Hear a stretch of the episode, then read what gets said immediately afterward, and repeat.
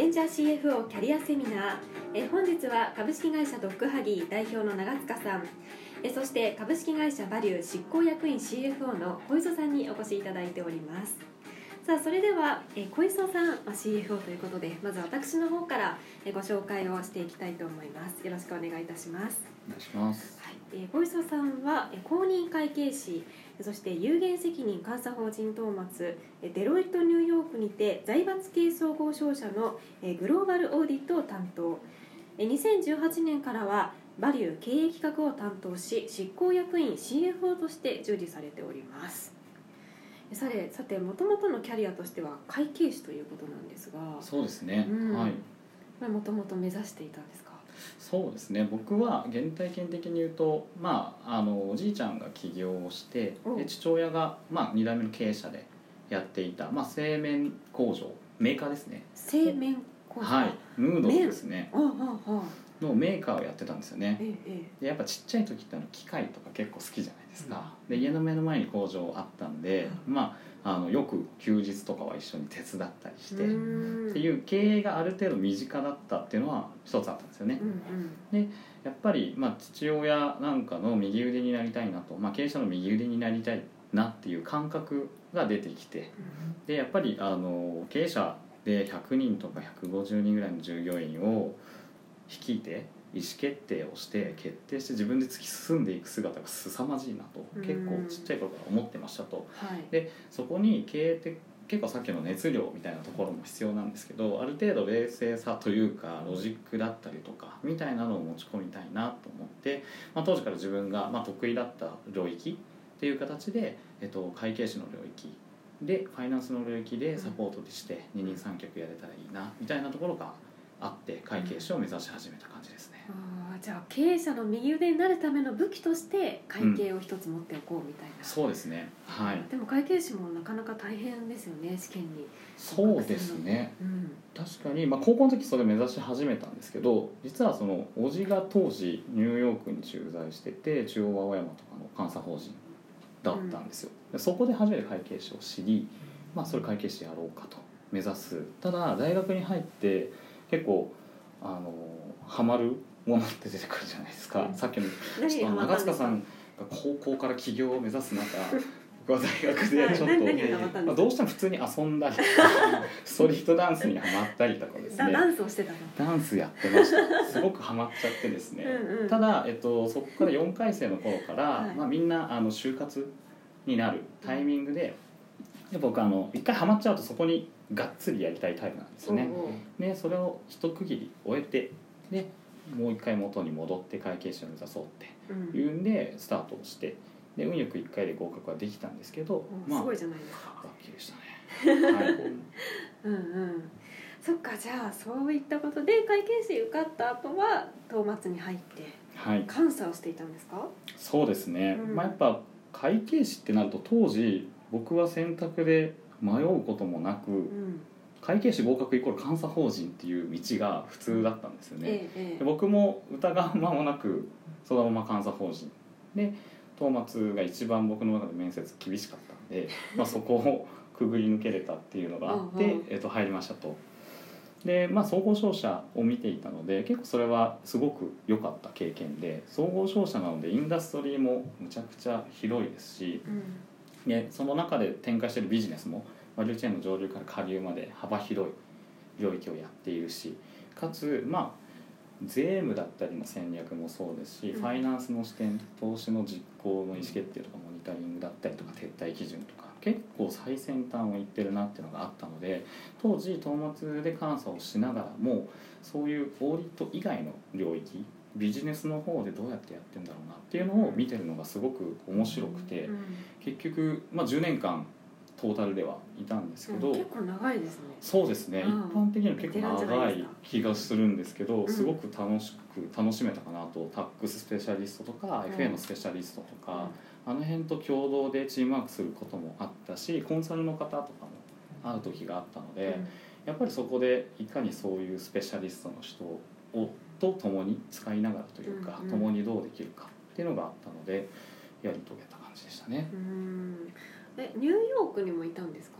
そうですね。2年間ほど行かせていただいて、うん。でニューヨークの方でも同じようにオーディットをやってました。うんでやっぱり一回あの僕たちが3年目4年目ぐらいの時に一回あの退職のうん。タイミングが来るんですね なるほど。34年ぐらいやって、うん。一通り仕事覚えたからそうです。次のステップとしてみたいな、うん、ありますよ34ね年目で来るんですけど僕もそのタイミングではいよりビジネスサイドに行きたいなと思ってコンサルに行こうかなってすごく悩んだ時期がああって。ーコンサルっていうのはもう転職をするわけですか？そうです。はい。あ会社を。そうですね、うんうんうん。やっぱさっきのあの父親の右腕にっていうのがあったんで、ええ。まあ、アドバイザリーの立場からより当事者の方にって思いがあったんですけど、うん。そのタイミングで、えっと、ちょっと踏みとどまって、うん。でより、まあ、広い世界に踏み込んでチャレンジしたいなっていうのがあったのでその時に海外グローバルっていうのが、まあ、商社にいたがゆえに、うん。多分周りより近かったんですね。あなんでこれはある意味チャンスかなと思ったので、まあ、海外を目指すっていう道を選んでーうん。運よく行かせていただいたっていう感じでした。えでもなんか出世みたいな感じなんじゃないですか、いやいやいやそんなことないです。もうかっこいいですね。うん、そうですよね、響きはいいですよね。え海外 大変じゃなかったんですか？海外はうん。それこそ最初の半年とかはうん。結構苦労しまして、で僕もそんなに英語ができるわけではなかったので、うん。あのやっぱり全てのドキュメンテーションを英語でするだとか、まあ、ディスカッションを英語でするだとかその一つ一つに結構半年ぐらいは最初 adapt するのに苦労したんですけど、はまあなんとかいればなんとかなるので 楽しさの方が勝ってくるんであー英語もそこで身につけて。身につけて。まあなんとかコミュニケーション取れるレベルうん。にはなれたかなと思います。うん、でもそこから言うと、まあ、10年も東松にいるからなんか辞めるのってかなりの勇気がいるというか。そうですね、うん。むちゃくちゃあの大変じゃないですか。悩んでましたね。き決めるのってどうなんか最初のきっかけみたいなのって何があったんですか、うん。あのニューヨーク行ってうん。帰ってきてってなるとまたあの繁忙の中で自分の書士みたいなのを忘れてくるんですよね。忙しい毎日。忙しい毎日で。うんうんうん。だったんですけど、まあ、10年っていうのが結構節目になって俺このままでいいんだっけと、まあ、そのまま監査法人に残ってうんうん。まパートナーをしっかり目指して、うん。それはそれですごく素敵な将来なんですよね。専門家としてうん。やっぱり、あの信頼される存在だしいいなと思ってるんですけどその時に、まあ、ここで残り続ける選択をした時に外に出るチャンスうん。みたいなのが巡ってこないような直感がしたんですよね、はあ自分の直中で。感。うん。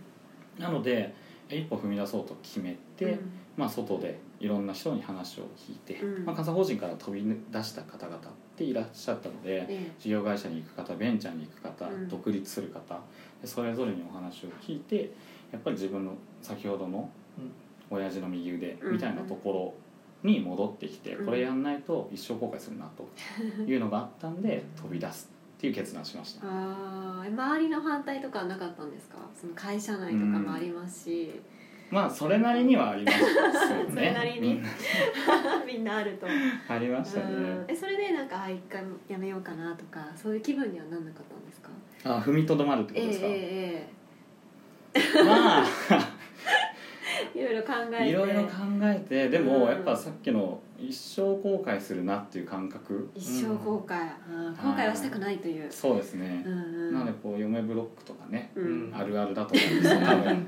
多分飛び出したい人ってめっちゃいるんですけどええさっきおっしゃっていただいた今のこのまま行くとっていう出世街道みたいなところうんうん。でそれを見据えている嫁からのブロック 結構あるんでえすよ。それプレゼントとかはしなかったんですか？あ嫁にですか？そうですそうです。僕は、えっと、ちなみにですけど1年ぐらいかけてひたすらその年収を下げることとうん。その後ろにある得られるもののメリット、うん。直近でいう金銭的な価値は減っていくと、ええ。ただ圧倒的にそこで得られる経験とか価値っていう見えない価値が増えてんだと。うん。いうプレゼンをし続けて、えまあ月給なんとか維持できるレベル。まあ年収3400下げるレベルでとどまる。ようんっていうプレゼンで合意を得て。その条件でスタートアップは見ていきましたね。プレゼンって大事です大事ですね。プレゼン大事ですね。でもその説得にも時間がかかってるわけですし、そうですでも結ね局思いが勝ってブロックが解き放たれて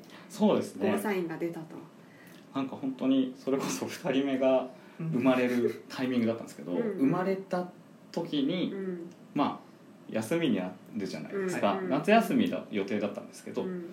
そのタイミングで逆に子供が生まれたので、うん。どこにも行けないと。うん。なんであ就活しようっていう僕のマインドができてまとまった時間ができたんでで繁忙から一つ一区切り10日間ぐらいは取れるってなったんで、うん本当一日3社ぐらい巡り巡ってめちゃくちゃ話聞いて決めていきましたね。